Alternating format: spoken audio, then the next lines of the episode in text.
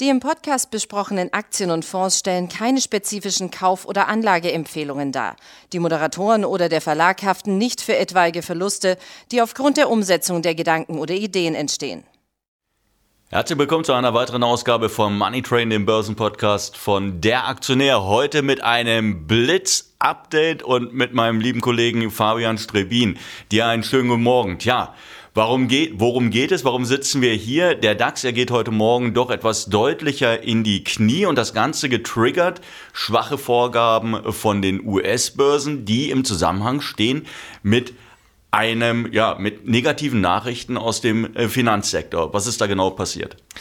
Hi Martin, tatsächlich seit äh, gestern Abend sind die Börsen weltweit, denke ich, etwas in Aufruhr. Es geht äh, von den USA aus, wie du angesprochen hast, es geht äh, tatsächlich um die eher unbekanntere äh, SVB-Bank, die Bank des Silicon Valley, wie sie auch genannt wird, ist die einzige ähm, Bank in den USA, die börsennotiert ist, die hauptsächlich im Geschäft tatsächlich mit Start-ups und Venture Capital Firmen die ähm, eben viel Technologie äh, finanzieren ähm, ist und den Firmen eben äh, selbst. Also nach eigenen Angaben ähm, sind die Hälfte aller börsennotierten ähm, Biotechnologie- und Technologiefirmen in den USA eben Kunden bei dieser Bank. Also sie finanziert das ähm, Wachstum dieser Firmen, die ja am Anfang in der Regel noch keinen Gewinn machen, viel Cash brauchen und genau das scheint jetzt hier das ähm, Problem zu sein. Man hat ähm, jetzt ähm, einen Verlust vermeldet, nachdem man eben, weil man Liquidität braucht, in Höhe von 21 Milliarden Dollar gestern ähm, Anleihen verkauft hat. Überraschend. 21 Milliarden ist natürlich erstmal ein ordentliches Wort. Jetzt äh, kann das ja eigentlich nicht ganz überraschend kommen, denn klar, in den vergangenen Jahren war es billig, Kapital sich zu besorgen und dann auf die dann zur Arbeit zu schicken. Jetzt beispielsweise äh, bei diesen jungen und wachstumsstarken Unternehmen, aber die Zeiten haben sich geändert und die Zinsen steigen. Und jetzt ist natürlich die an, an, am Aktienmarkt die Sorge, dass wir hier tatsächlich eine, eine Bank vor dem Kollaps sehen werden. Ja, generell kann man es äh, schon so sehen, dass es hier vielleicht irgendwann Probleme geben könnte. Allerdings hat die Bank selbst zuletzt eben noch äh, gesagt, dass man eben davon ausgeht, dass die ähm, Cash Burn Rate, also das, was die Startups eben an Cash verbrennen, weil sie eben noch nicht profitabel sind, ähm, zurückgeht. Und jetzt ist aber das Gegenteil eingetreten. Im Kern geht es eben darum, dass äh, diese Startups ihre Einlagen, also das Kapital, was sie bei der SVB geparkt haben, jetzt schneller heruntergefahren haben, als man das ähm, erwartet hat, weil diese Unternehmen eben selbst aufgrund der steigenden Zinsen ja mehr bezahlen müssen äh, für ihre Schulden, beziehungsweise vielleicht ähm, auch wegen sich eintrübender Wirtschaftsaussichten ihre Geschäftsmodelle nicht mehr so gut ähm, funktionieren und deswegen hat die Bank jetzt eben selbst Probleme bekommen. Wie gesagt, zuletzt hatte man eher noch gesagt, man ist hier optimistischer gestimmt. Aber klar, es ist, denke ich mal, ähm, auf jeden Fall ein Punkt, der jetzt so während der Zinswende vielleicht zu erwarten war, dass es hier natürlich in gewissen Bereichen holpriger verläuft, steigende Zinsen für die allermeisten Unternehmen ja vor allem in diesem Ausmaß dann doch eher negativ sind, gerade was die Finanzierung angeht, ähm, eben der Schulden. Aber jetzt sehen wir heute Morgen auch in, äh, in Europa unter anderem der Bankenindex im Eurostox, äh, der gibt ordentlich nach, viereinhalb Prozent und durch die Bank weg, ist ein nettes Wortspiel, ähm, durch die Bank äh, Verluste bei Titeln wie Deutscher Bank, ne, Commerzbank, aber auch die ganzen französischen Banken sind mit dabei.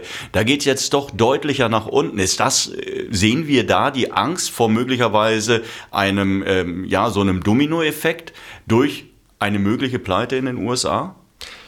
Ja, ich denke, es ist tatsächlich eben die Angst, weil wie schon gesagt, das Geschäftsmodell ähm, der Silicon Valley Bank ist eben sehr fokussiert auf das Silicon Valley. Man ähm, hat eben die Finanzierung dieser ja, Startups dieser ähm, Technologiefirmen sehr äh, stark als Geschäftsmodell in den Fokus gerückt und da liegt eigentlich eher das Problem, dass man ähm, ja weniger diversifiziert ist, jetzt was auch die Kreditvergabe generell angeht, als ähm, andere Banken in den USA, aber auch in Europa und dass man jetzt durch die Zinswende eben, wie gesagt, in Schwierigkeiten geraten ist. Also man hat eben 2021 noch ein wunderbares Jahr gehabt, ein Rekordjahr. Wir erinnern uns generell weltweit so viele IPOs wie noch nie. Auch eben viele äh, in diesem Sektor, in dem Startup-Sektor. Und ähm, da hat eben die Bank viele Einlagen ähm, bekommen und hat das dann in, äh, ja, damals waren die Zinsen ja bei nahe Null in niedrig verzinste ähm, US-Staatsanleihen angelegt. Und jetzt musste man die eben liquidieren, um äh, diesen Einlagenabzug, ja, diesen Schwund ähm, auf der anderen Seite wieder auszugleichen und hat da jetzt eben Verluste eingefahren. Der aber nochmal beschleunigt wurde, weil äh, es ja waren ja beispielsweise dann so Tech-Größen wie Peter Thiel, der ja auch noch wirklich Benzin in, in, in die Glut reingekippt hat, indem er gesagt hat, oh, ja, wir haben äh, angewiesen, dass, die, äh, dass unsere Unternehmen da im Founders Fund, das ist ja einer seiner äh, Venture- äh, Geschichten, äh, dass hier Kapital ab, äh, ab, abzuziehen sei, um da auch gar kein Risiko einzugehen. Also ich meine, mit diesen Aussagen und mit diesen Aufforderungen ähm, sorgt er ja für zusätzlichen Druck. Ja, das ist brandgefährlich. Aus, ähm, aus seiner Sicht oder für einzelne Investoren ist es natürlich klar, dass die kein Risiko eingehen wollen. Sie wollen hier kein Geld verlieren. Aber es äh, besteht natürlich dann die Gefahr, dass es zu so einer ähm, ja, sich selbst ähm, erfüllenden Prophezeiung kommt, ja, dass immer mehr Geld abgezogen wird und dann eben dadurch ähm, die Bank wirklich äh, vor der Pleite steht, auch wenn das jetzt vielleicht aktuell kein Thema gewesen wäre oder kein Thema ist. Was bedeutet das denn hinten raus für die ganzen Unternehmen, die finanziert werden über die SVB? Denn wenn plötzlich kein Kapital mehr zur Verfügung steht, dann werden vielleicht auch, äh, wird auch vielleicht Kapital, das die Bank ausgereicht hat, zurückgefordert werden. Ähm, ist damit zu rechnen, dass wir jetzt ähm, dabei im, im vor allen Dingen eher spekulativeren äh, Bereich bei Unternehmen sehen werden oder Nachrichten sehen werden, äh, dass es da zu Problemen kommt, Finanzier äh, Finanzierungsproblemen kommt? Das kann zum Teil natürlich sein. Ich denke aber auch, dass ähm, natürlich die entsprechenden Firmen sich andere äh, Kreditgeber suchen werden. Also es gibt natürlich jetzt aber noch. Die werden nicht Schlange stehen.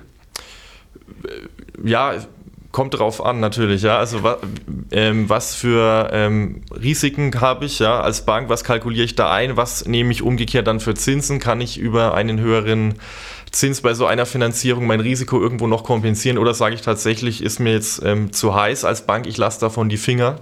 Hast du völlig recht.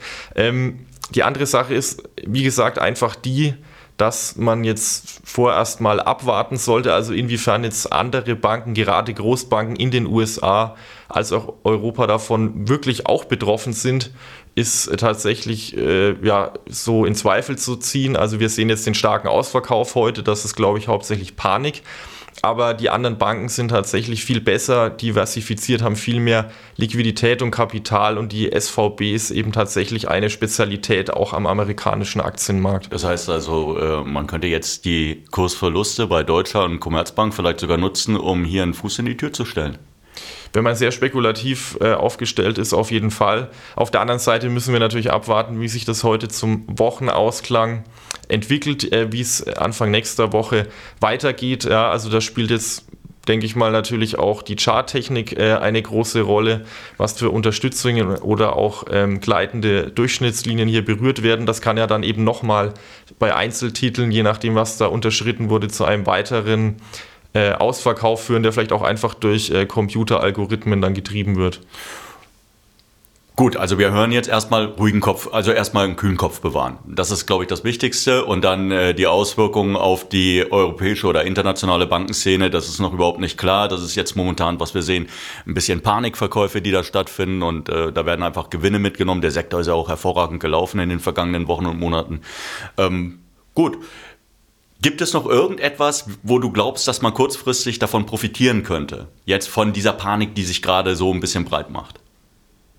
Ja, es kommt äh, natürlich darauf an, was man für einen äh, Horizont hat und wie, ähm, wie viel ins Risiko man äh, gehen möchte. Ja? Also es kann natürlich schon sein, dass gerade bei größeren US-Banken sich jetzt ähm, Kaufchancen ergeben, je nachdem, ob hier auch noch Aufwärtstrends vorhanden sind oder andere Unterstützungen. Und da sollte man, denke ich, schon gucken oder kann genauer ähm, ja, das unter die Lupe nehmen, ob sich jetzt da auch charttechnisch irgendwo noch äh, was abbildet, wo die Kurse dann vielleicht Anfang nächster Woche auch wieder nach oben äh, zurückkommen. Also Sie haben es gehört, liebe Zuhörer, es gibt durchaus Chancen. Man sollte hier jetzt tatsächlich nicht in Panik verfallen, sollte das Ganze aber natürlich verfolgen. In den kommenden Tagen wird sicherlich klarer werden, wer alles betroffen sein könnte, wenn sich hier die Situation äh, weiter verschlechtert. Wir bleiben für Sie natürlich am Ball. Ich danke dir, dass du dir die Zeit genommen hast. Heute Morgen hast sicherlich genug zu tun.